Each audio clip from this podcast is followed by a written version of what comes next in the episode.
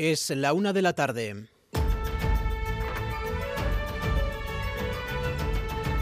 Crónica de Euskadi con Imanol Manterola.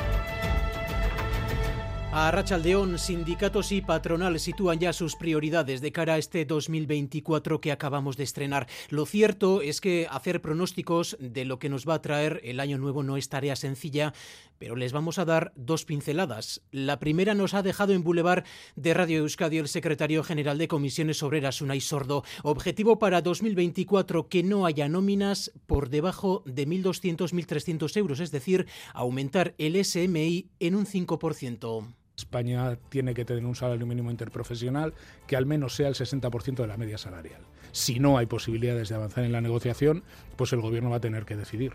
Tenemos que ir a una subida del entorno del 5%, en mi opinión.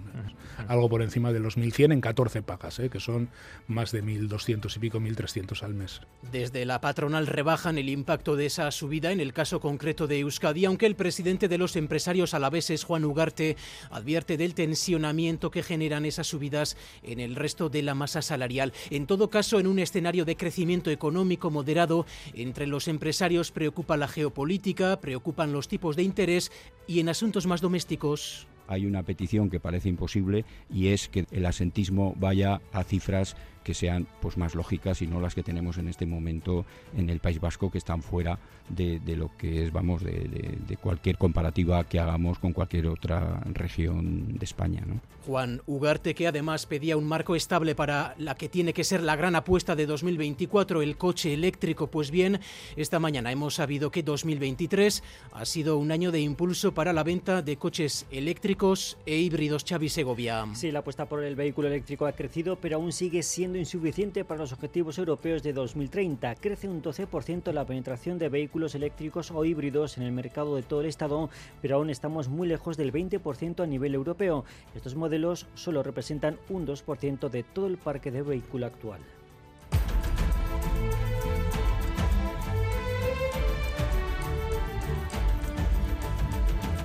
Una bronquiolitis a la baja, las variantes del COVID que están teniendo menos impacto, pero una gripe que sigue subiendo. Este es el mapa que tenemos en este momento a la espera de conocer mañana los datos oficiales de Osakideza. Si no estamos en máximos de gripe, estamos a punto de llegar. Enrique Peiro es responsable de programas de, salud pública de Osakideza. Estamos todavía en una fase elevada y que puede eh, prolongarse todavía durante unas semanas y ahora mismo estamos exactamente en esas semanas que si no son el, máximo, pues estaremos próximos al mismo. el concepto es recuperación de la normalidad con esa circulación pues más importante de gripe y es digamos un impacto esperado y habitual. Y en Rentería se sigue investigando qué elemento provocó las llamas en el edificio esta pasada noche vieja en un bloque de viviendas, pero esto vuelve a cuestionar el uso de material pirotécnico, su regulación, sus sanciones y la responsabilidad de los ciudadanos. A ello apunta este sector. Existe regulación, falta la otra parte, es decir, leerse bien las instrucciones, pero sobre todo un poco de sentido común. Aitor Valdecantos, de la pirotecnia Valdecea de Álava. Luego nos damos cuenta que bueno que, que ya ha liado, que ya ha quemado un edificio, que ya ha quemado los tendederos, que pues se tiene que regular un poquito más por parte de, no, de las personas, ¿no? de las administraciones. Y la actualidad internacional ha mirado en las últimas horas al aeropuerto de Tokio. Allí se ha producido la imagen del día. Un incendio en un avión de pasajeros ha acaparado la atención por lo espectacular de las imágenes. Hay cinco desaparecidos, Oscar Pérez. El fuego se ha iniciado cuando tomaba tierra un Airbus A350 con 367 pasajeros y 12 tripulantes a bordo con un avión militar que se encontraba en la pista. Todos los pasajeros del Airbus han sido evacuados sin que sufrieran daños, pero se desconoce la situación de cinco de los ocupantes de la aeronave militar. El avión de pasajeros pertenece a la compañía Japan Airlines y en él se ha iniciado un espectacular incendio que aún no ha sido extinguido y que ha convertido en chatarra toda la estructura. El aparato militar, al parecer, pertenecía a la Guardia Costera japonesa. Y la EGO, la joven orquesta de Euskal Herria, celebra estos días sus eh, conciertos especiales de Navidad. Esta tarde actuará en el Victoria Eugenia de Donostia, mañana lo hará en el Principal de Gasteiz y pasado en el Euskalduna de Bilbao. Los músicos, dirigidos por Unai Urrecho, tocan obras de los compositores Brahms y Rossini y en Pamplona la joven orquesta de la ciudad dirigida por Mirari Echeverría acaba de presentar concierto navideño que por cuarto año consecutivo ofrecerán este jueves en Baluarte. Más de 100 músicos y cantantes se subirán al escenario. Sayua Cuenca es la gerente de la orquesta. La primera parte mezclamos la suite de jazz que contiene también instrumentos que no suelen estar en la orquesta, como son pues, los saxofones, la batería, la guitarra. Luego una obra que tiene ese carácter más celta con un instrumento que no se suele escuchar como solista, que es el bombardino. Vamos ahora con los titulares del deporte. César Pérez Gazola, Zarrachaldeón. Gracias, y Manuel. Esta tarde tenemos derby en Anoeta para estrenar el año futbolístico. Real Sociedad Deportivo La Vez desde las 7 y cuarto. Dos equipos que acabaron 2023 eh, con la pólvora mojada en ataque y que buscan puntos y empezar el año con buen pie. En el equipo de Imanol vuelven Barrene y Sacarian. En el conjunto de Lu García Plaza podría debutar su último fichaje el jugador que llega del Racing de Ferrol, Carlos Vicente. Y Rafa Nadal ha regresado hoy a las pistas de tenis casi un año después de su lesión y lo ha hecho con victoria. El tenista balear, que llevaba sin jugar desde el Open de Australia en enero de 2023, ha ganado en eh, Brisbane a Dominic Bien. Además, ha dejado muy buenas sensaciones el tenista de Manacor. Y en cuanto al tiempo, viento sur y ambiente templado para las próximas horas. Al final de la tarde puede llover en algunos puntos, aunque será de manera débil. Tenemos 17 grados en Bilbao, Donostia y Bayona, 11 grados en Gasteiz y 8 en Iruña, pero si han cogido el coche o han paseado por zonas expuestas lo habrán notado, el viento pega hoy con fuerza y es que estamos en aviso amarillo hasta las 6 de esta tarde. Las rachas de viento han superado los 100 kilómetros por hora en varios puntos, algo que se ha notado también en los aeropuertos Mayalen Galparsoro puerto de Bilbao, cuatro vuelos han tenido que ser desviados en las últimas horas. El de Barcelona ha sido enviado de vuelta. Los que venían de Roma, Madrid y Málaga han sido desviados a Zaragoza y Madrid. Dos aviones que venían desde Múnich y París sí que han podido aterrizar finalmente. Además, en Sestao, los bomberos han desalojado la empresa Obramat y varios locales de la zona por el riesgo de caída del gran poste publicitario de la firma de construcción. Las rachas de viento, como, decimos, han superado los 100 kilómetros por hora en zonas como La Arboleda, en Trapagarán, con 126 kilómetros hora, 124 en Carranza y 117 kilómetros por hora en Bermeo. Aviso amarillo por fuertes rachas de viento hasta las 6 de esta tarde. Precaución sobre todo en la carretera y en las zonas expuestas. Así arrancamos esta crónica de Euskadi y en la realización técnica Raúl González y José Ignacio Revuelta, María Cereceda en la coordinación. Crónica de Euskadi con Imanol Manterola. La una y siete minutos, ni una nómina por debajo de los 1.200, 1.300 euros. Es ahí donde ponen la línea los sindicatos, en concreto comisiones obreras. Su secretario general, Unai Sordo, ha aplaudido esta mañana en Boulevard lo que ha calificado de gesto inédito de la patronal al aceptar la subida del 3%, pero cree que este 2024 hay que ir más allá. Unai Sordo, que por cierto también ha criticado la unilateralidad con la que a su juicio el gobierno español ha prorrogado algunas de las medidas del escudo social. Irache Ruiz. Sí, después de Reyes volverán a reunirse gobierno, patronal y sindicatos. Y opina y Sordo que lo razonable es pactar antes de que acabe el mes una nueva subida del salario mínimo del 5%. Los sindicatos estiman que las nóminas más bajas deben ser este año de unos 1.200 euros tenemos que ir a una subida del entorno del 5%, en mi opinión. Algo por encima de los 1.100 en 14 pagas, ¿eh? que son más de 1.200 y pico, 1.300 al mes. Aplaude el gesto inédito de la patronal que de saque acepta subir los sueldos un 3%, pero el secretario general de Comisiones Obreras quiere más. Le advierte al Ejecutivo Socialista de que deberá posicionarse si los empresarios se oponen a un pacto tripartito. En nuestra opinión se queda muy corta la propuesta. Yo creo que España tiene que tener un salario mínimo interprofesional que al menos sea el 60% de la media salarial. Si hay posibilidades de avanzar en una negociación, porque COE mueve su posición, estamos dispuestos a hacerlo. Si no hay posibilidades de avanzar en la negociación, pues el Gobierno va a tener que decidir. Además, en el Boulevard Unai Sordo le instaba a Pedro Sánchez a hacer compatibles diálogo social y diálogo político para evitar decisiones unilaterales, decía, como el escudo social. Prioridades de cara a 2024 por parte de comisiones obreras desde la patronal dibujan un 2024 con crecimiento económico, pero con interrogantes a la vista y no a Iglesia. Si la patronal alavesa prevé un año de crecimiento moderado, mayor en el segundo semestre por la moderación de precios o bajada de tipos de interés, aunque con cautela, porque los principales mercados, Francia y Alemania, no pasan por su mejor momento económico. El objetivo en Álava, en todo caso, será la creación de empleo. Juan Ugarte, director de SEA Empresas Alavesas en Boulevard. De seguir creciendo, es decir, es de generar pues a pros unos 13.000 nuevos empleos. De hecho, vamos a tener problemas para el relevo de las plantillas, para el desarrollo de nuevos proyectos porque tenemos problemas para encontrar personas con cualificación, ¿no? Entre sus deseos de año nuevo, Ugarte sitúa también la bajada del absentismo laboral en Euskadi muy por encima de la media del Estado, al tiempo que aquí se tienen, dice, las mejores condiciones. Críticas en ese sentido también a los sindicatos por la elevada conflictividad cuando en Álava la práctica totalidad de convenios están firmados si es preocupante, pues bueno, la posición de algunos sindicatos del conflicto por el conflicto y esa generación de, mala sensación y de, incertidumbre que generan para el desarrollo de, proyectos importantes. En cuanto a la industria del territorio, afirma que el vehículo eléctrico tiene que ser la apuesta del 2024, pero pide para ello una clarificación de las reglas del juego.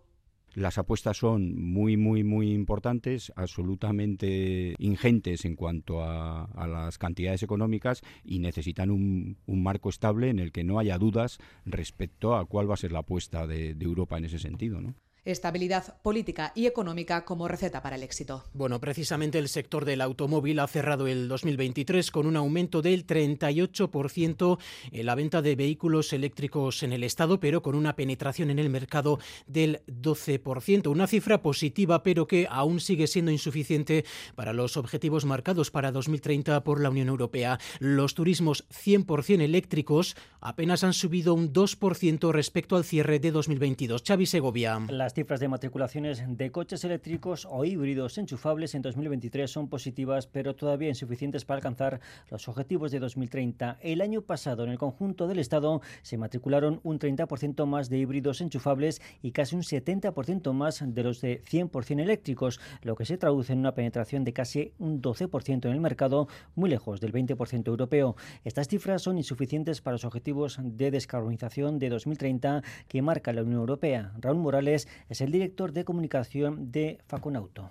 El dato es mejor de lo esperado a primeros de, año, pero es claramente insuficiente porque no se está cumpliendo sobre todo el objetivo de, descarbonización de la movilidad, no está cumpliendo el objetivo de matriculación de vehículos electrificados, que solo suponen el 12% más o menos de todas las ventas del año 2023, muy lejos de las cifras europeas que se sitúan en el 20% de penetración de mercado Actualmente, de los 5 millones y medio de turismos que circulan por las carreteras del Estado, solo el 2% es eléctrico. Desde el sector piden ayudas y ventajas fiscales para revertir esta situación. Un sector que comenzó el año con preocupación en las ventas después de la pandemia, pero que ahora ve la luz a recuperarse la actividad, especialmente al normalizarse los niveles de stock de vehículos. Y un elemento más en el puzzle económico es la crisis en el Mar Rojo derivada de la guerra entre Israel y Hamas, que comenzará a sentirse en breve en los precios de las mercancías el riesgo que supone cruzar el canal de Suez ante los ataques hutíes contra los portacontenedores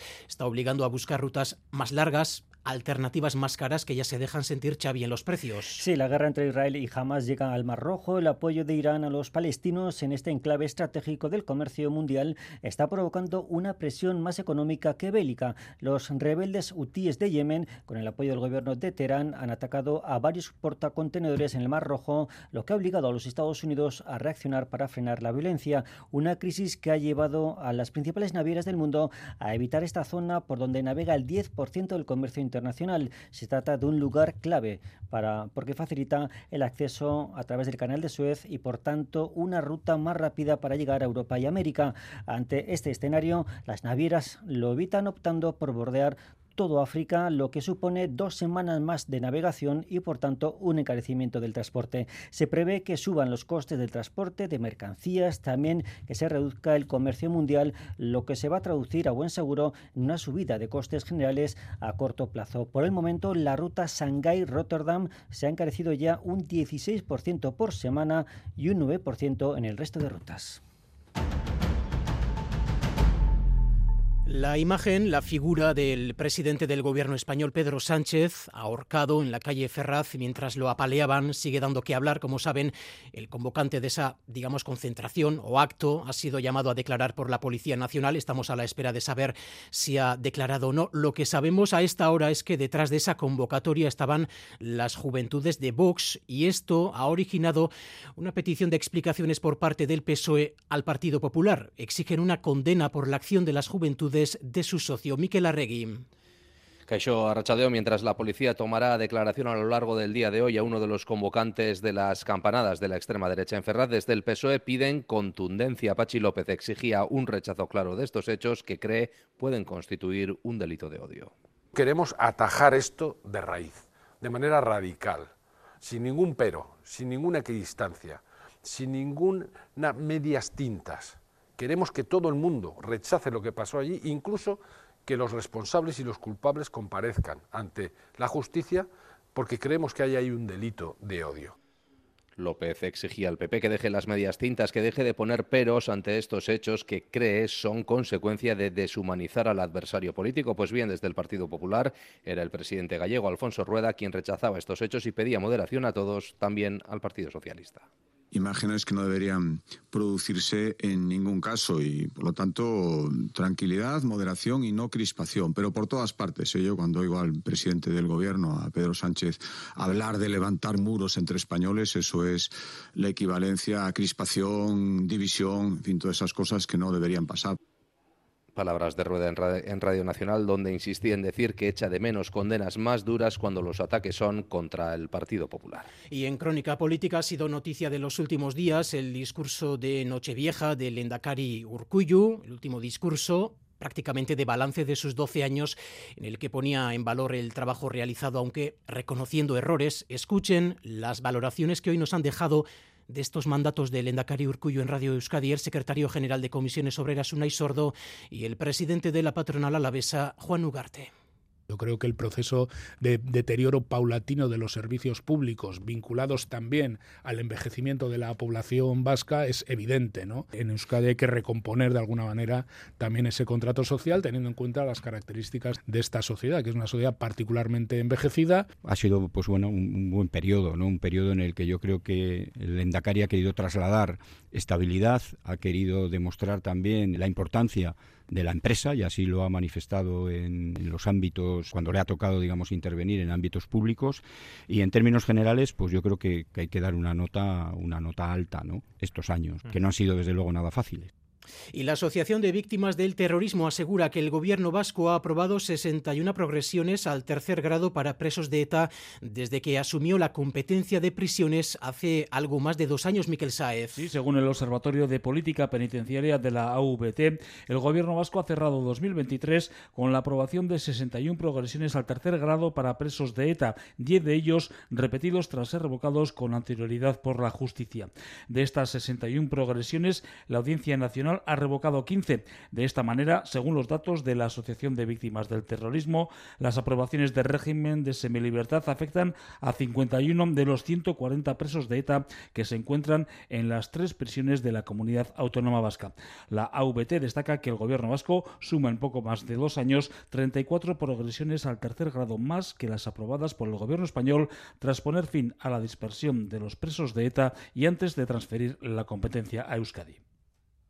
Crónica de Euskadi con Imanol Manterola. El jueves será un día clave para el transporte público. Se reúnen los consorcios de Vizcaya y de Guipúzcoa para aprobar cómo será definitivamente la aplicación de los descuentos anunciados para 2024. Un 30% del gobierno central y un 20% más que pondrán las eh, diputaciones. Se podrán beneficiar de forma generalizada las personas que tengan tarjetas de transporte personalizadas y usen abonos, pero aún hay dudas con las tarjetas monedero que hasta ahora también habían gozado de tarifas reducidas. El cambio ha generado cierta polémica, tanto política como social. De hecho, esta mañana colectivos sociales se han concentrado frente a las oficinas de Metro Bilbao para reclamar la prórroga de todos los descuentos. Odey Rodríguez ha hablado en nombre de todos ellos.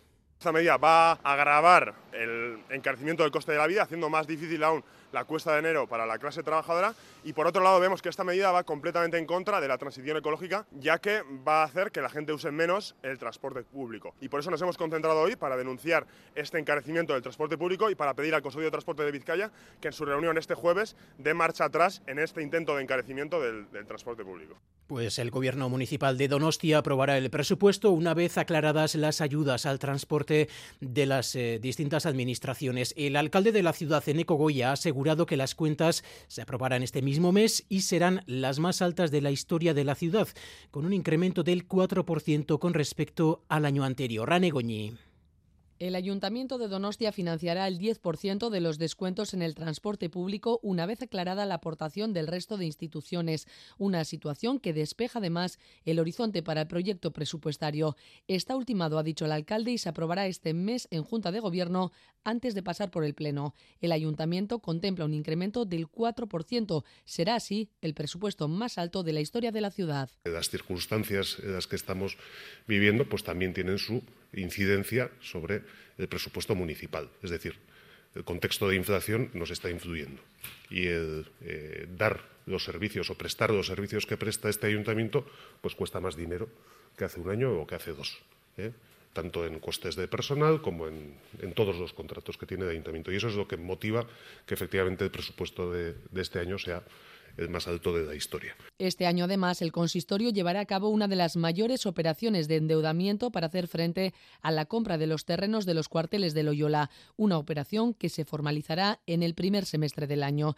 Este 2024, que acaba de arrancar, será especial para Donostia, ya que se celebra el centenario del nacimiento de Eduardo Chillida. El ayuntamiento quiere rehabilitar el Peine del Viento, aunque está a la espera del permiso de costas que no termina de llegar. El alcalde ha anunciado que en breve se celebrará una reunión entre el ayuntamiento y costas. Se lo hemos avanzado en portada. Los casos de gripe siguen creciendo. A la espera de conocer mañana los datos oficiales, la previsión de Deza es que estas eh, navidades con más contactos sociales sean las semanas con mayor número de casos, a la espera de que comiencen a bajar a mediados de enero. El virus de la bronquiolitis, ese sigue bajando y el coronavirus con sus nuevas variantes está resultando ser de menor impacto en número de casos y de gravedad. Natalia Serrano. Sí, y así se recupera recuperan los patrones previos a la pandemia, los virus estacionales están volviendo a comportarse de manera tradicional. El pico de la bronquiolitis ese se superó ya entre noviembre y diciembre.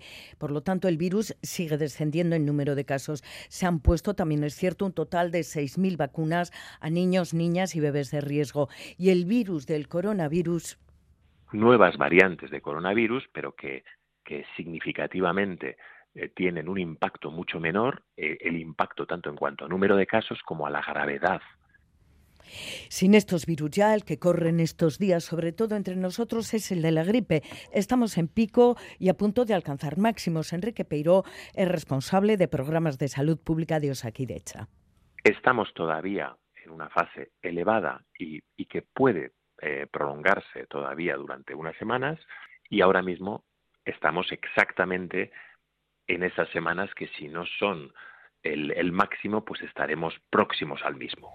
Aún así, apunta también que en otras temporadas hemos tenido tasas gripales significativamente superiores a las de este año. Sobre la respuesta asistencial, asegura que la mayor afluencia de pacientes se está superando. Y hoy ha declarado en la Audiencia Nacional Jenny Hermoso, la jugadora de la selección española de fútbol, a la que el entonces presidente de la Federación, Luis Rubiales, besó en la boca sin su consentimiento. Es lo que hoy ha ratificado ante el juez que ese beso fue inesperado, no consentido y que se sintió coaccionada Miquel Arregui.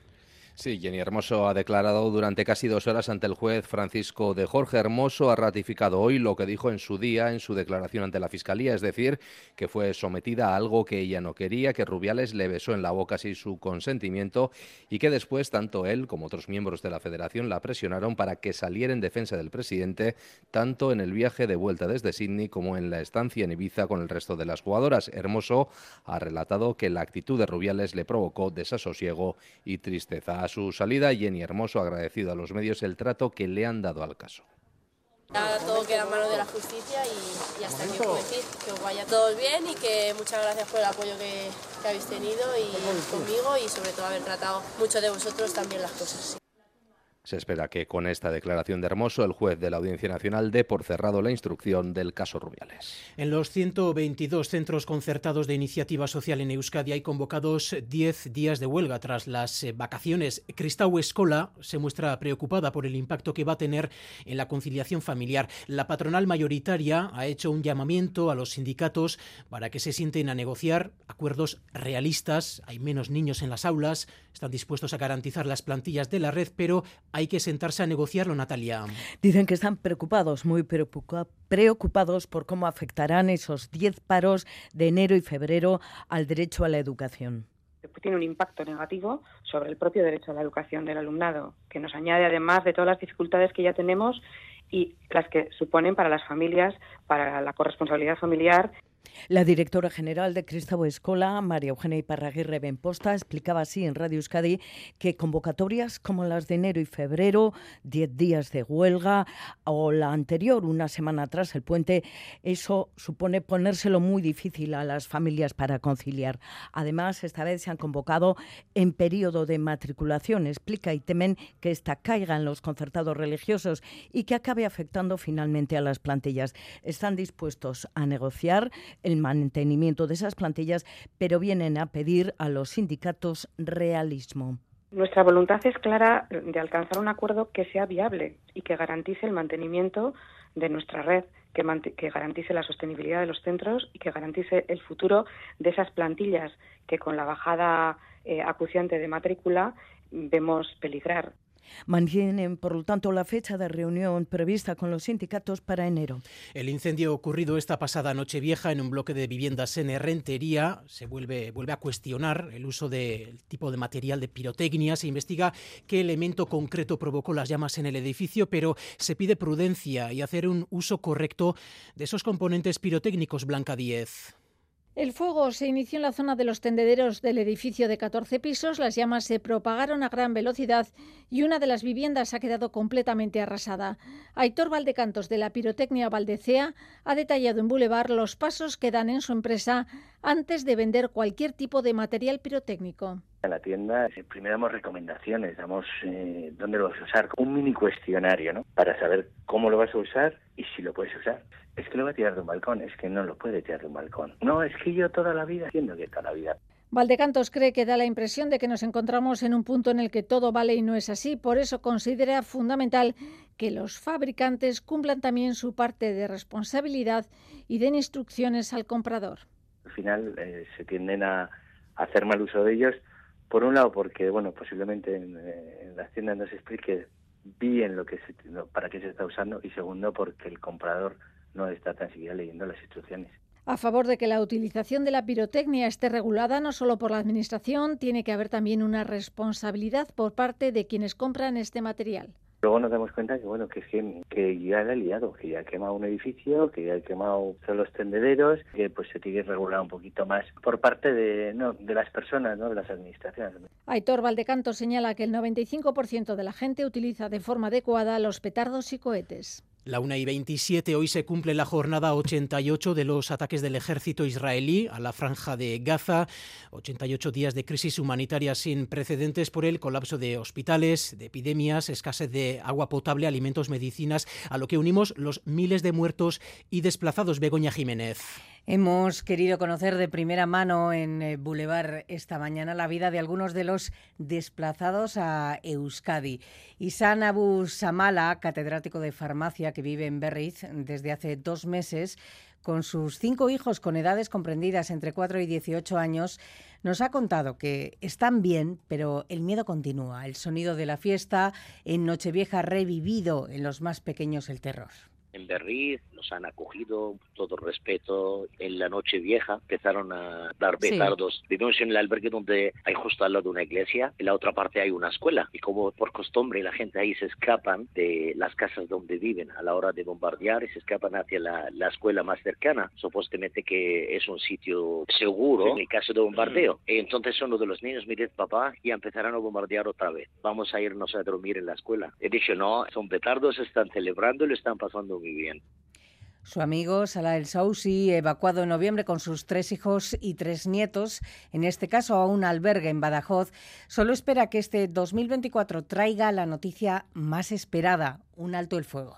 somos supervivientes de un auténtico genocidio. Parece que no ha movido la conciencia de los gobernantes. No hay ningún signo de vida allí. La vida es imposible. La única noticia que esperamos es que, que se declare el alto el fuego. Ya.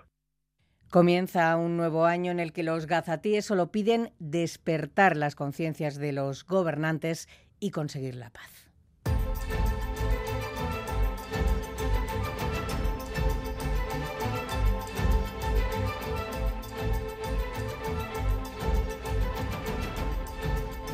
Y en cuanto al tráfico, recordamos un único punto de atención en estos momentos. Se pide precaución en la AP8 en Deva. Un camión averiado ocupa parte de un carril en sentido Donostia. AP8 en Deva.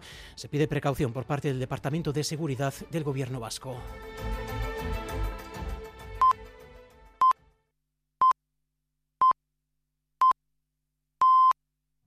Así hemos llegado a la una y media de la tarde. Seguimos en Crónica de Euskadi.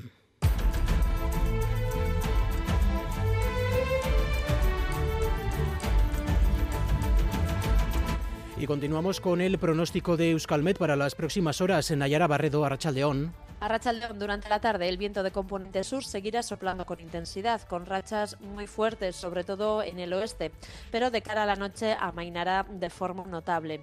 Seguiremos con abundante nubosidad y en las próximas horas podría llover un poco de forma dispersa. Por lo tanto, de cara al final de la jornada, el viento perderá fuerza y podría llover algo. Y mañana miércoles, en cuanto al viento, la situación será más tranquila. Por la mañana todavía podría llover algo, pero a partir de la tarde esa lluvia remitirá y se abrirán algunos claros. Vamos ahora con los deportes. ¿Con qué titulares? César Pérez Gazola, Zarrachaldeón. Ahora bueno, pues con el titular del derby que tenemos esta tarde en Donostia para abrir el año a nivel futbolístico. A las 7 y cuarto, Real Sociedad Deportivo Alaves. Dos equipos que acabaron el año pasado con la pólvora mojada en ataque y que quieren buscar el comienzo de año puntos y también arrancar con buen pie, con buenas sensaciones. En el equipo de Imanol vuelven Barnechea y Zakarian. En el conjunto de Lugar García Plaza podría debutar el último fichaje Carlos Vicente. También entrado en la lista Juliano Simeone por primera vez desde que se lesionó gravemente el argentino el pasado verano. En el eh, Deportivo Alavés hay muchos jugadores eh, formados en Zubieta.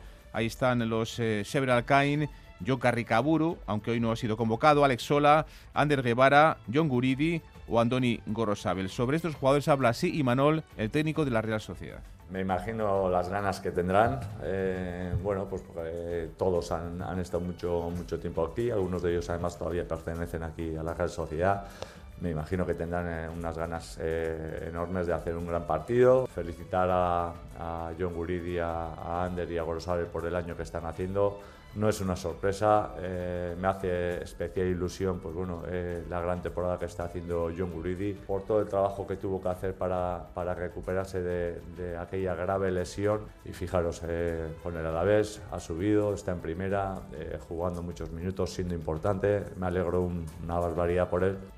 Y el Deportivo Alavés, eh, pruebas con los eh, centrales, eh, con la marcha de Apcar que se dio con Marruecos, tampoco podrá estar hoy Rubén Duarte, por lo tanto, problemas en esa zona del campo para Luis García Plaza, que con su Alavés quiere cortar esa mala racha de tres encuentros consecutivos perdiendo en el final de 2023. Luis García Plaza habla así del rival de la Real Sociedad de Manuel Alguacil.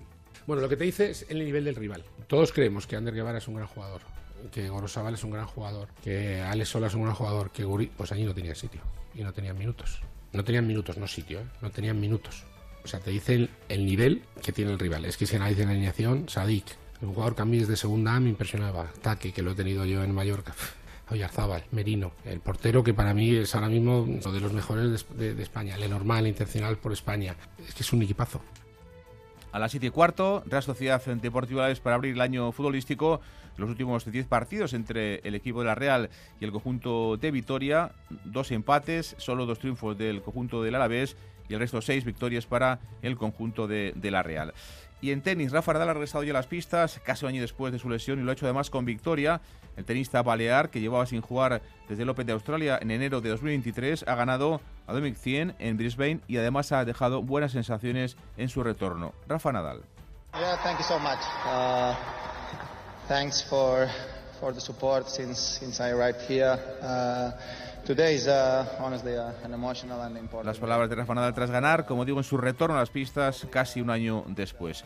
Y en Paloma, noticia de esta mañana, fichaje en Vidasoa para la próxima temporada. Ha fichado el conjunto de Irún al portero argentino Leo Maciel. Ficha por dos años, experiencia en Liga Sobal, sobre todo en el Barça, donde ganó eh, Champions y Ligas, y también en el conjunto del Cuenca. Ahora está jugando en Liga Portuguesa en el conjunto del Sporting. Julián Aguinagalde es el director deportivo de Vidasoa. Bueno, yo creo que estamos muy, muy contentos ¿no? con su incorporación. En esta ocasión, al acabar los dos, pues era una posición que evidentemente nos, nos preocupaba. ¿no? Hace ya unos meses Medi nos dice que, que no va a seguir, pues eh, ya seguíamos controlando desde hace tiempo a, a Leo, ¿no? así como otros porteros, pero bueno, era la, la opción eh, primordial. ¿no? Fichaje de Leo Maciel por parte de Vidasoa, que compartirá portería el año que viene con eh, Jakub Skriniak, un eh, portero con eh, títulos de Champions, también con ligas, Copa Sobal, un portero que estaba jugando en Portugal. Fichaje de Vidasoa para el próximo curso, llega Irún, Leo Maciel.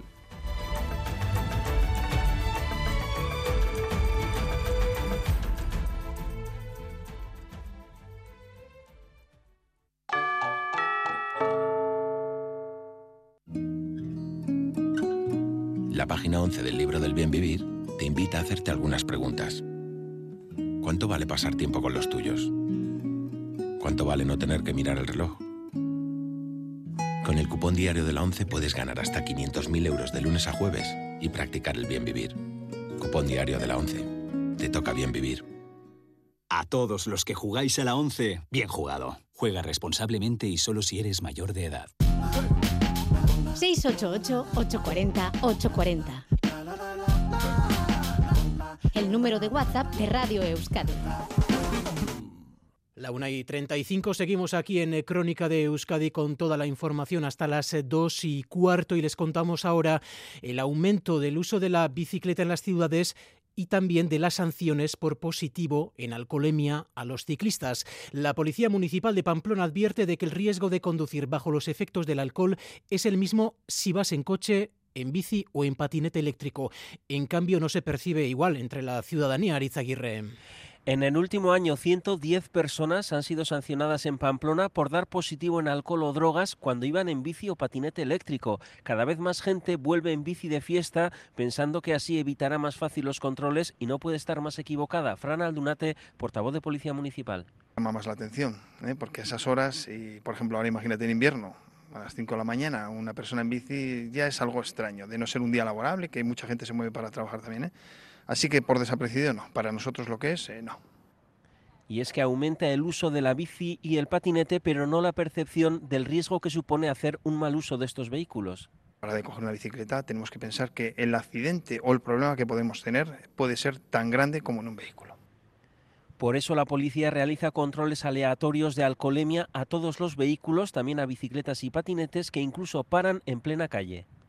Los controles siempre son eh, aleatorios, me refiero que cualquier ciclista que circula por la vía, si se considera oportuno, se le va a hacer la prueba, así como cualquier conductor. Y luego, si se hace un control eh, de alcohol o drogas, eh, se van a someter a esas pruebas a todo vehículo que circule por allí. O sea, el que pase por el control, sea bici, sea moto, sea coche, sea patín, va a ser sometido a las pruebas.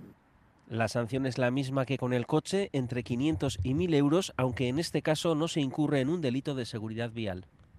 La Arzainza investiga a una persona por su presunta relación con el incendio de un edificio en la calle Santo Domingo de Gasteiz. Así lo ha adelantado en Radio Vitoria Carmelo Martínez, jefe de la Arzainza en Gasteiz. Eh, de momento hay una persona investigada. Eh, las investigaciones siguen abiertas y de esas investigaciones determinaremos cuál es la responsabilidad de, esta persona que en estos momentos se encuentra como, como investigado. Todavía estamos en una fase de investigación que habrá que determinar si ha habido esa intencionalidad o, o ha sido accidentalmente o... Recordemos que el sinistro se produjo la semana pasada en el número 18 de esta calle del Casco Viejo en una vivienda ocupada. Tres personas fueron evacuadas al hospital y 24 más tuvieron que ser desalojadas de sus viviendas. Y los estanqueros de Iparralde están con el agua al cuello. El tabaco es bastante más caro que en Egualde y para buscar salidas al sector tendrán la posibilidad este 2024 de vender también munición de caza. El representante de los estanqueros de Iparralde cree que la medida es buena pero solo ayudará a los vendedores de las zonas rurales. Andoni Liceaga. Los cazadores, sobre todo los de las zonas rurales, han de hacer en muchas ocasiones largos viajes para comprar munición. La medida va en ese camino, pero para lograr el permiso prefectoral, el estanquero habrá de pasar una formación de dos días y firmar una convención, un acuerdo con un armero de referencia. François Dupin dice que está por ver la eficacia de la medida, que es pronto, pero en principio beneficiará a los vendedores rurales. La revente euh, des cartouches de catégorie, catégorie pardon, C Se podrán vender cartuchos de categorías C y D. No nos ponemos en el lugar de los armeros, solo facilitamos esa venta. Ahora tenemos tres meses para prepararlo todo. Aquí, cerca de la frontera, sufrimos de manera especial la subida del precio del tabaco, que al final poco ayuda en reducir el consumo. De capa caída desde hace años eran en Iparralde 166 estancos hace 20 años y ahora son solo 88. Hay que diversificarse. Venden, por ejemplo, bufandas, gorros y otros accesorios y son puntos de recogida de paquetes. El tabaco está casi al doble comparado con Egualde. Estos de enero, no sé si se han, se han hecho ya los propósitos para Año Nuevo. Laida Basurto ha recogido algunos de esos propósitos. Un año de paz y en lo personal dejar de fumar, hacer deporte, prosperar en el trabajo, tener mucho amor y sobre todo salud. Son los deseos y propósitos que más se repiten de cara a este 2024. Dejar de fumar, que lo veo un poco difícil, pero bueno, se intentará. Ojalá probar todas y la verdad que sí, hacer deporte, pero todos los años me lo propongo y al final como que lo dejamos un poco pasar. Viajar mucho y a ver si la Real gana la liga también de este año sobre todo salud. Espero crecer mucho profesionalmente, seguir cultivando una relación bonita con mi pareja y no sé, que siga igual de bien que fue el 2023. Que tengamos mucha salud, trabajo y que mi hija Marina, que está estudiando el PIR, ha podido el PIR de una vez. Pensar menos, pues ser felices. También hemos preguntado a un hombre de éxito, a Martín Berasategui, que paseaba esta mañana por las calles de Donostia, sus deseos para este año. Bueno, salud para todo el mundo y todo el que pida más que salud, pues empacho y aportarse bien todo el mundo y llenar este año de proyectos y de cosas que nos hagan ilusión y seguir contagiando, ilusionando y transmitiendo yo en la cocina, tú en el periodismo y el jardinero en la jardinería y los otros donde cada uno esté a gusto. Que todos nuestros propósitos se cumplan y trabajemos para que así sea.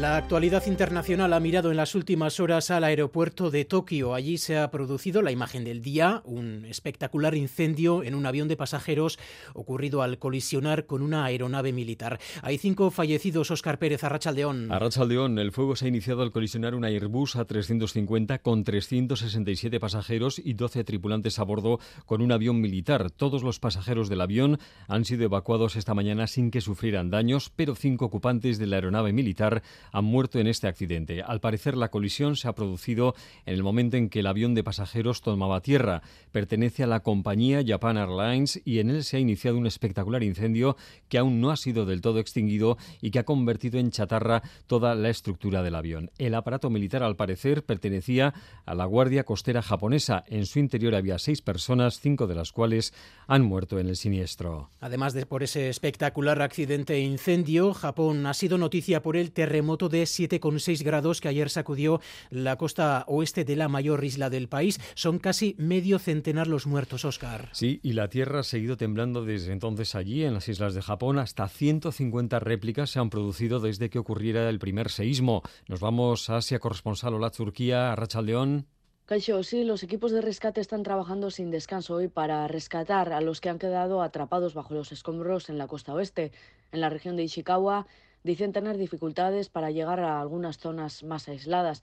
Hay 3.000 policías, militares y bomberos trabajando para intentar salvar a alrededor de 120 personas que han quedado atrapadas bajo sus casas. Las autoridades han informado de que, por ejemplo, en Suzu, un pueblo costero de tan solo 5.000 edificios, 1.000 han sido destruidos. Además, en la costa oeste siguen en alerta por riesgo de tsunamis más fuertes. Ayer llegaron olas de hasta 4 metros de altura como consecuencia del terremoto, pero los habitantes habían sido evacuados a tiempo. Hay decenas de miles de casas sin electricidad y los habitantes de la costa han sido llevados a zonas de más altura. Por ahora les recomiendan no volver a sus casas. El terremoto ocurrió hacia las 4 y 10 de la tarde hora local y desde entonces han registrado más de 200 temblores en distintas zonas del país. Además, según la Agencia Meteorológica de Japón, podría haber más réplicas en los próximos días. Mientras tanto, en Gaza, el nuevo balance de víctimas palestinas por la ofensiva israelí iniciada el 7 de octubre ha superado esta mañana las 22.000. Según las autoridades locales, en las últimas 24 horas han muerto más de 200 civiles palestinos. 207 palestinos fallecidos en concreto en las últimas 24 horas es el dato que ha ofrecido el gobierno local de Hamas. Son 22.185 desde el 7 de octubre. El ejército israelí mantiene su ofensiva hoy mientras la población civil gazatí sigue sufriendo las consecuencias. Es el caso de Osama Alakluk, un cirujano palestino que en la última década fue jefe del servicio de neurocirugía del Hospital Al-Shifa, el mayor de toda la franja. Se jubiló hace un año y residía en la misma ciudad de Gaza con su familia, pero el 7 de octubre comenzaron a caer las bombas. Mi casa ha sido alcanzada por eh, algunos bombardeos.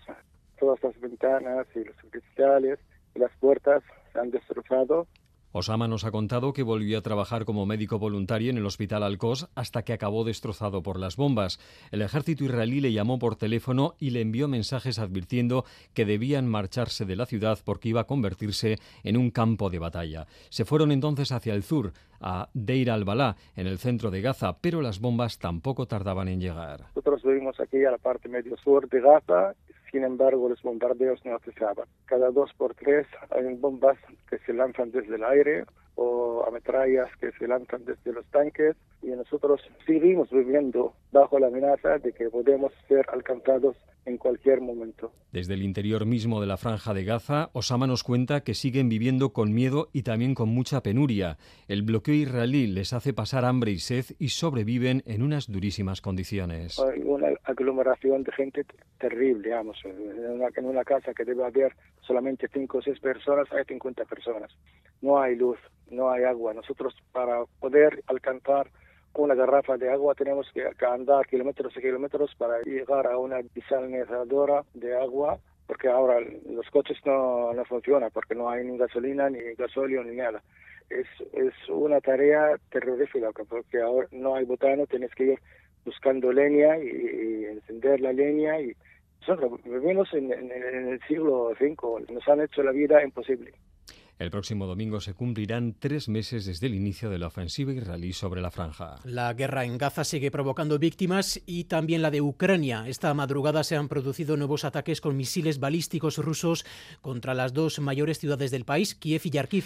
Y han provocado al menos cuatro muertos y 92 heridos, según las autoridades de Ucrania. Moscú asegura que el ataque de esta mañana estaba dirigido contra empresas del complejo militar industrial del país ucraniano y almacenes con armas occidentales, según ha informado el propio Ministerio de Defensa ruso.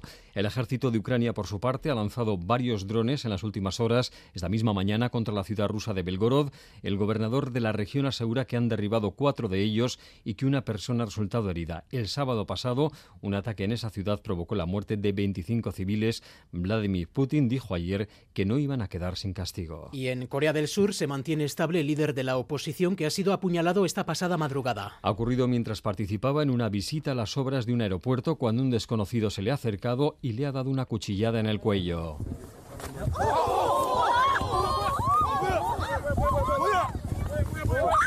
Lee Jae-myung se recupera de las heridas en un hospital, no se teme por su vida, aunque se encuentra en estado grave y ha sido operado en las últimas horas. De momento, no se han informado de las razones de la actuación del agresor. Y una cosa más, Oscar, en las últimas horas se han conocido los gastos que los miembros de la Cámara de los Lores británica realizaron en champán durante el último año y las cifras sorprenden por la cantidad de lo gastado y la calidad de lo que se bebieron los lores. Pues sí, está claro que los lores británicos beben bastante y no cualquier cosa, y además lo cargan al presupuesto público. En 2023, la segunda Cámara del Parlamento británico gastó en champán 90.000 libras, unos 104.000 euros. Compraron y degustaron 1.589 botellas, todo ello en un solo año. Sale una media de 65 euros la botella y unas cerca de 80 botellas descorchadas casi al día se ve que tuvieron muchas cosas que celebrar los lores británicos en este último año. Bueno, con menos dinero también celebramos nosotros, Oscar. Más o menos. Es que ricasco Un abrazo, Agur.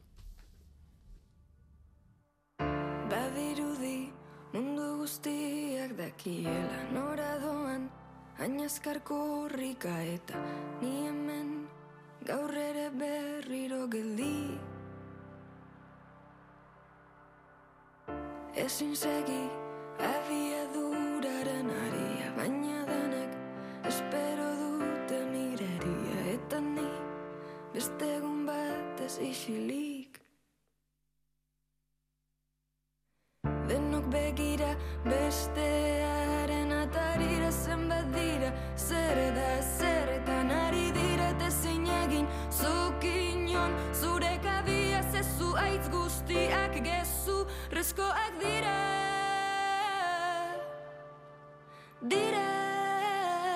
son de mentira. Mentira. Ez dakitzen baden bora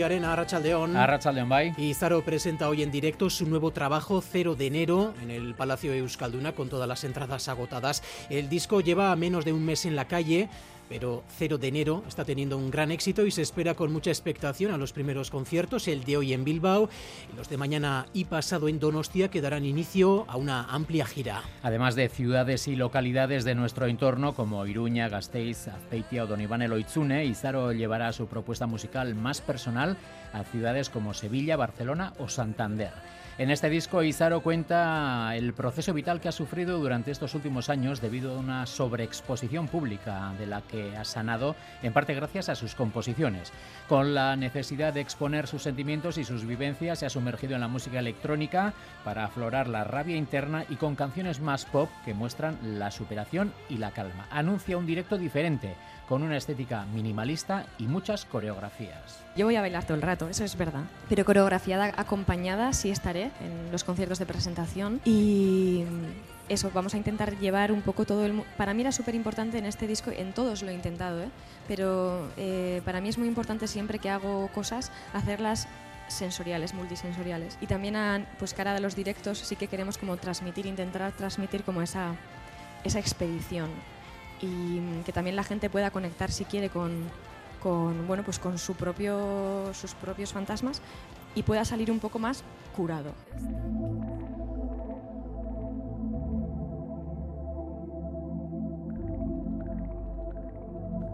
El Museo Guggenheim de Bilbao ha batido el récord absoluto de asistentes este recién finalizado 2023 con un total de 1.324.000 visitantes recibidos, que son más o menos 35.000 más que en 2022. La gran mayoría de todos estos visitantes más de 1.152.000 proceden de fuera del País Vasco. Además, el museo ha recuperado el nivel de visitantes extranjeros previo a la pandemia, con un 60% del cómputo global, un 10%, más, un 10 más que en 2022.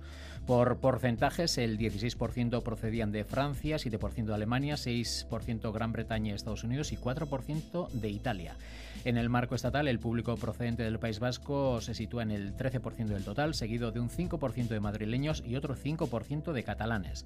Las exposiciones de Yayoi Kusama, Oscar Kokoschka y Linet Yadon Boachie han congregado la mayoría de visitantes. Desde el museo destacan también que están obteniendo muy buenas cifras de visitantes las exposiciones actuales. Picasso, escultor, materia y cuerpo, que finaliza el 14 de enero, y Gego midiendo el infinito que termina el 4 de febrero.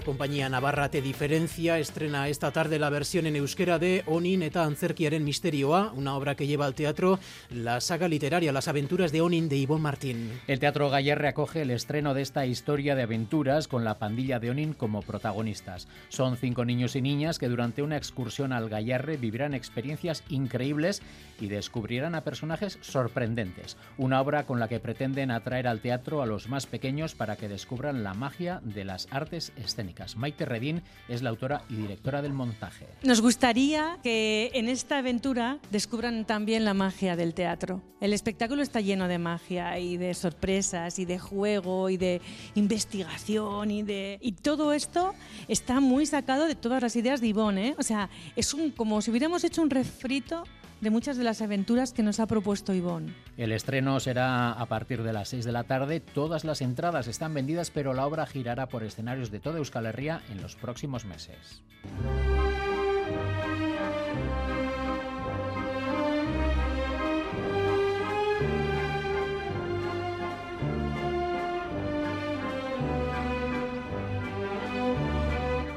Más cosas porque la, la joven Orquesta de Pamplona ofrecerá este jueves un concierto especial de Navidad en Baluarte. Este concierto se ha convertido en una cita eh, tradicional en la agenda anual de la orquesta, ya que esta es la cuarta vez que actuarán ante el público en estas fechas. Lo harán además acompañados por el coro infantil del Orfeón Pamplonés. Serán eh, 55 músicos de la orquesta y más de 50 niños cantores. Para la ocasión han preparado un programa dividido en dos partes. En la primera interpretarán obras de Dmitri Shostakovich y del compositor belga Bert Appermont. En la segunda tocarán piezas de compositores vascos como Sarasola, Casalí o Elverdin. Todos compositores vivos que además acudirán al concierto. Será una actuación diferente en la que buscarán la participación del público. Sayo Cuenca es la gerente de la orquesta. No hacemos conciertos normales del todo porque siempre hacemos participar al público de todo lo que está pasando. Eh, hay un, componente muy importante pedagógico que sucede durante el concierto también, que es una presentación un poco distendida de los temas, de cómo han funcionado las cosas, para que la gente no solo viva la orquesta desde fuera, sino que la viva también lo que sucede dentro. El concierto será el jueves a las 7 de la tarde y las entradas ya están agotadas. ¿Qué te debe dar para esto? Una espada sombrero, una espada de hueso, una espada de hueso. ¿Y qué otras cosas? ¿Y qué otras cosas? Abao Chiqui recibe el año nuevo con el estreno en Bilbao de la ópera infantil El gato con botas de Xavier Monsalvache, un espectáculo basado en el tradicional cuento de Perrol.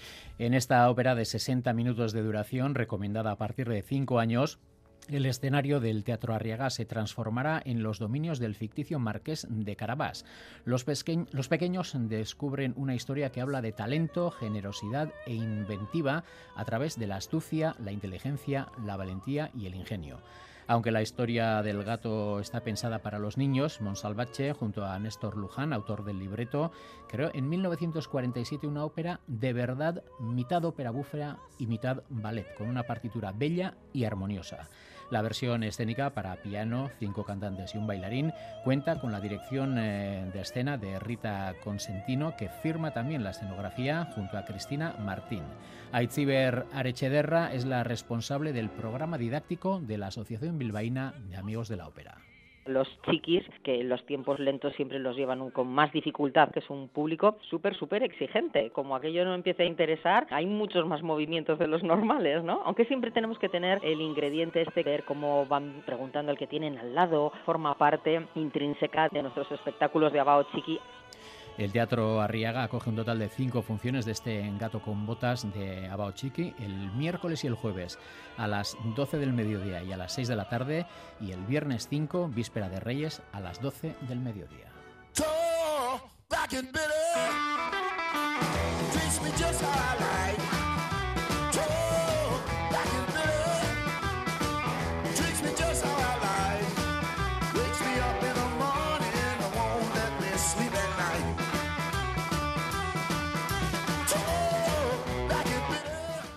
¿Y qué estamos escuchando, Martí? Pues estamos escuchando a un viejo conocido, muy conocido diríamos de la afición vasca, porque es nada menos Barrens Whitefield y sus eh, salvajes que vienen pues una vez más, pues la enésima vez a Euskal Herria. ¿Cuándo viene?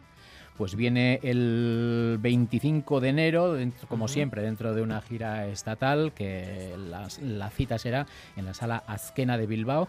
Y en esta ocasión, pues Barrens y sus salvajes estarán acompañados eh, de los Woggles, una banda que fusiona el viejo rock y el soul. Bueno, pues todo esto y mucho más a partir de las 3 eh, en cultura.eus con Juan Ramón Martí Arenas, que ricasco. Gerarte, agur.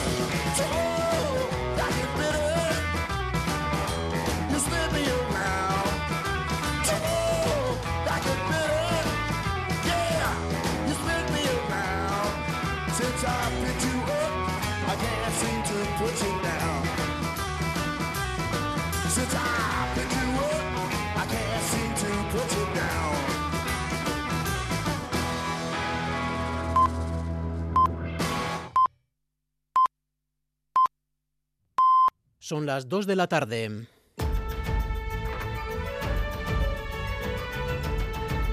Crónica de Euskadi con Imanol Manterola.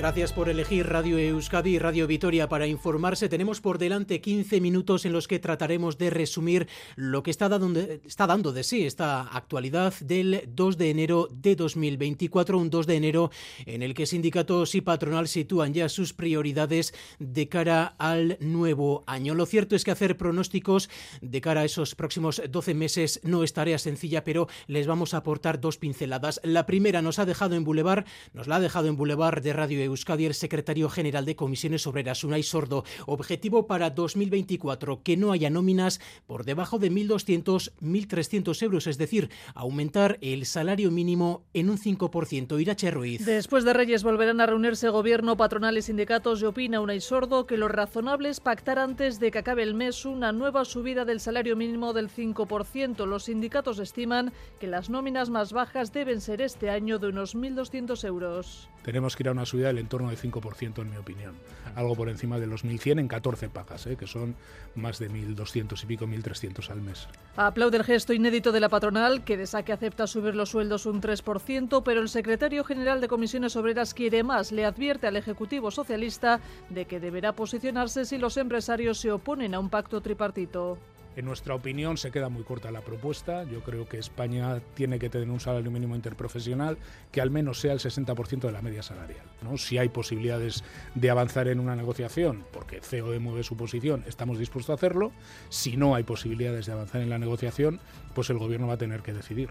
En Radio Euskadi y Sordo le instaba a Pedro Sánchez a hacer compatibles diálogo político y diálogo social para evitar decisiones unilaterales como la rebaja del IVA o del transporte. Desde la patronal rebajan el impacto de esa subida en el caso concreto de Euskadi, aunque el presidente de los empresarios alaveses, Juan Ugarte, ha advertido en Radio Euskadi del tensionamiento que generan esas subidas en el resto de la masa salarial. En todo caso, en un escenario de crecimiento económico, entre los empresarios preocupa la geopolítica, preocupa los tipos de interés y en asuntos más domésticos el absentismo. Ahí no hay iglesia. Sí, la patronal alavesa prevé un año de crecimiento moderado, mayor en el segundo semestre por la bajada de precios o de tipos de interés, aunque con cautela, porque los principales mercados, Francia y Alemania, no pasan por su mejor momento económico. El objetivo en Álava, en todo caso, será la creación de empleo. Juan Ugarte, director de SEA Empresas Alavesas en Boulevard de seguir creciendo, es decir, es de generar pues a pros unos 13.000 nuevos empleos. De hecho, vamos a tener problemas para el relevo de las plantillas, para el desarrollo de nuevos proyectos porque tenemos problemas para encontrar personas con cualificación, ¿no? Entre sus deseos de año nuevo, Ugarte sitúa también la bajada del absentismo laboral en Euskadi muy por encima de la media del Estado, al tiempo que aquí se tienen, dice, las mejores condiciones. Críticas en ese sentido también a los sindicatos por la elevada conflictividad cuando en Álava la práctica totalidad de convenios están firmados. Si es preocupante pues bueno, la posición de algunos sindicatos del conflicto por el conflicto y esa generación de, mala sensación y de, incertidumbre que generan para el desarrollo de, proyectos importantes. En cuanto a la industria del territorio, afirma que el vehículo eléctrico tiene que ser la apuesta de 2024, pero pide para ello una clarificación de las reglas del juego. Las apuestas son muy, muy, muy importantes, absolutamente ingentes en cuanto a, las cantidades económicas y necesitan un, marco estable en el que no haya dudas respecto a cuál va a ser la apuesta de, Europa en ese sentido. Estabilidad política y económica como receta para el éxito. Pues la apuesta de los consumidores por los vehículos eléctricos ha crecido, pero aún sigue siendo insuficiente para los objetivos europeos de 2030. Crece un 12% la penetración de vehículos eléctricos o híbridos en el mercado de todo el Estado, pero aún estamos muy lejos del 20% a nivel europeo. Estos modelos solo representan un 2% de todo el parque de vehículos actual. Raúl Morales, director de comunicación de Faconauto. El dato es mejor de lo esperado a primeros de, año, pero es claramente insuficiente porque no se está cumpliendo sobre todo el objetivo de descarbonización de la movilidad, no está cumpliendo el objetivo de matriculación de vehículos electrificados que solo suponen el 12% más o menos de todas las ventas del año 2023, muy lejos de las cifras europeas que se sitúan en el 20% de penetración de mercado.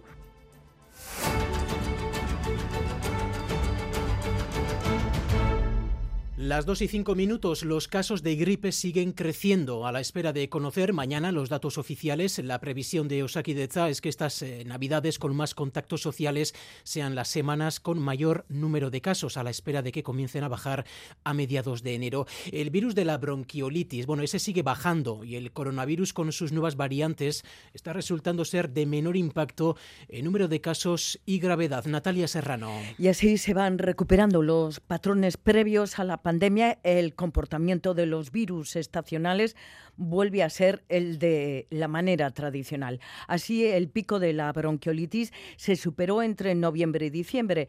Esta semana el número de casos vuelve a bajar. También es cierto que se han puesto un total de 6.000 vacunas a niños y bebés de riesgo. Y el virus del COVID. Nuevas variantes de coronavirus, pero que, que significativamente eh, tienen un impacto mucho menor, eh, el impacto tanto en cuanto a número de casos como a la gravedad. Así que sin estos virus, el que corren estos días entre nosotros es el de la gripe. Estamos en pico o a punto de alcanzar máximos. Enrique Peiró, responsable de programas de salud pública de Osaki de Cham. Estamos todavía en una fase elevada y, que puede eh, prolongarse todavía durante unas semanas y ahora mismo estamos exactamente en esas semanas que si no son el, el máximo, pues estaremos próximos al mismo. Aún así, apunta a que en otras temporadas hemos tenido tasas gripales significativamente superiores a las de este año. En los 122 centros concertados de iniciativa social en Euskadi hay convocados 10 días de huelga tras las vacaciones. Cristau Escola, la patronal mayoritaria, está preocupada por el impacto que va a tener esto en la conciliación familiar y en el derecho a la educación. Hacen un llamamiento a los sindicatos para que se sienten a negociar acuerdos realistas. María Eugenia y Iparraguirre Benposta es directora general de Cristau Escola. Nuestra voluntad es clara de alcanzar un acuerdo que sea viable y que garantice el mantenimiento de nuestra red, que, garantice la sostenibilidad de los centros y que garantice el futuro de esas plantillas que con la bajada eh, acuciante de matrícula vemos peligrar. Entendemos que tiene que ser de una manera conjunta como debamos abordar la situación que tenemos, eh, la realidad que tenemos que abordar en este momento. En Madrid hoy ha declarado en la Audiencia Nacional Jenny Hermoso, la jugadora de la selección española de fútbol, a la que el entonces presidente de la Federación, Luis Rubiales, besó en la boca sin su consentimiento. Es lo que ha ratificado hoy Jenny Hermoso ante el juez, que ese beso fue inesperado, fue no consentido y se sintió coaccionada. Miquel Arregui.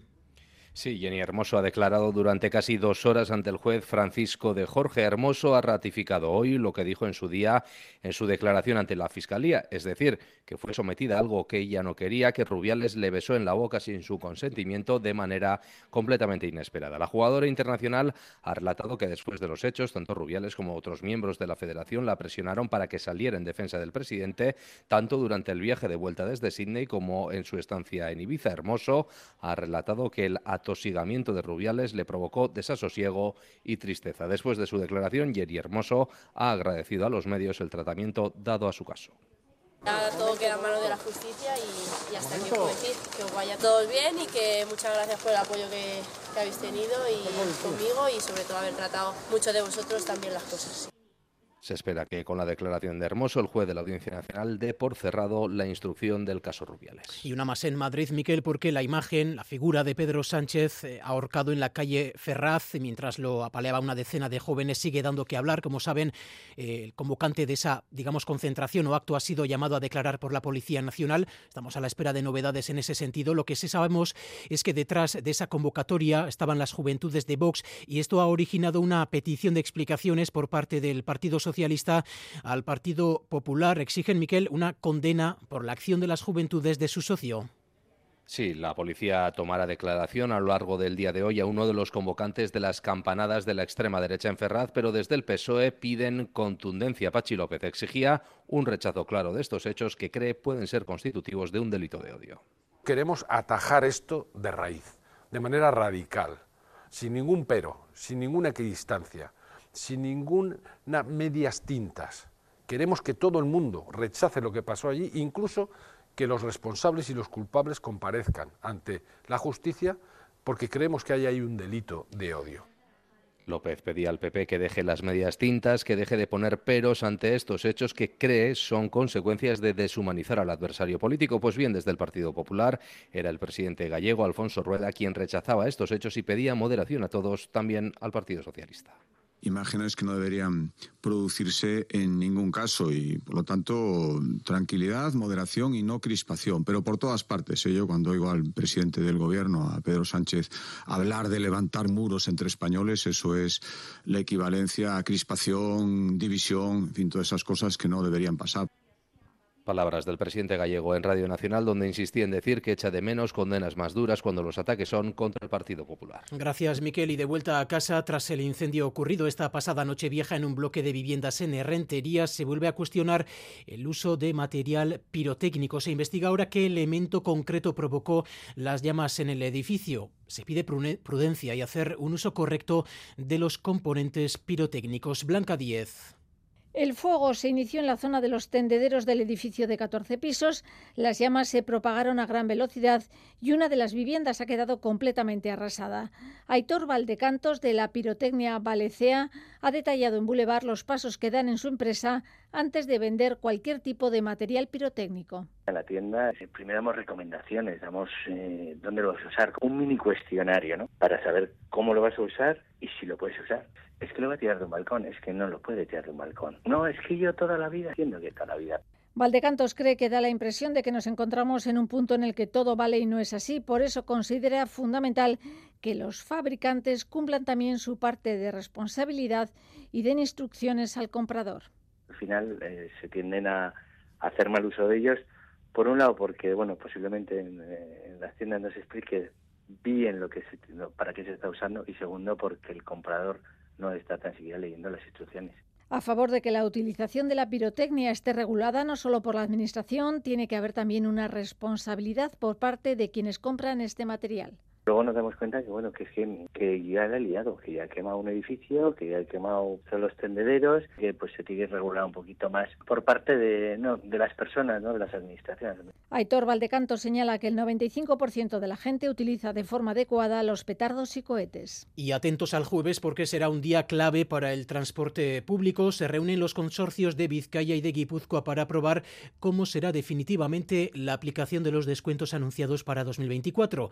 Un 30% del Gobierno central y un 20% más que pondrán las instituciones vascas. Se podrán beneficiar de forma generalizada las personas que tengan tarjetas de transporte personalizadas y usen abonos, pero aún hay dudas con las tarjetas monedero que hasta ahora también habían gozado de tarifas reducidas. El cambio ha generado cierta polémica, tanto política como social, y de hecho, esta mañana colectivos sociales se han concentrado frente a las oficinas de Metro Bilbao para reclamar la prórroga de todos los descuentos. Odey Rodríguez ha hablado en nombre de todos esos colectivos. Esta medida va a agravar el encarecimiento del coste de la vida, haciendo más difícil aún la cuesta de enero para la clase trabajadora. Y por otro lado, vemos que esta medida va completamente en contra de la transición ecológica, ya que va a hacer que la gente use menos el transporte público. Y por eso nos hemos concentrado hoy para denunciar este encarecimiento del transporte público y para pedir al Consejo de Transporte de Vizcaya que en su reunión este jueves dé marcha atrás en este intento de encarecimiento del, del transporte público.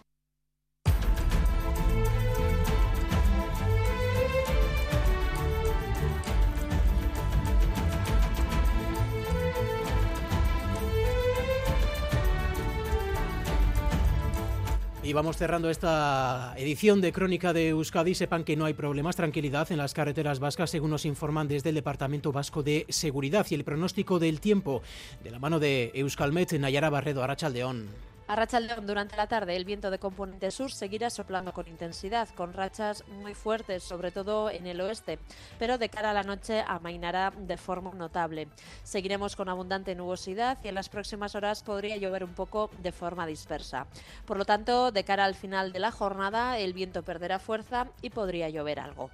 Y mañana miércoles, en cuanto al viento, la situación será más tranquila. Por la mañana todavía podría llover algo, pero a partir de la tarde esa lluvia remitirá y se abrirán algunos claros. Hoy en la realización técnica Raúl González y José Ignacio Revuelta, María Cereceda en la coordinación, Besteriquez, Arrachalde una pasa arte. Crónica de Euskadi con Imanol Manterola.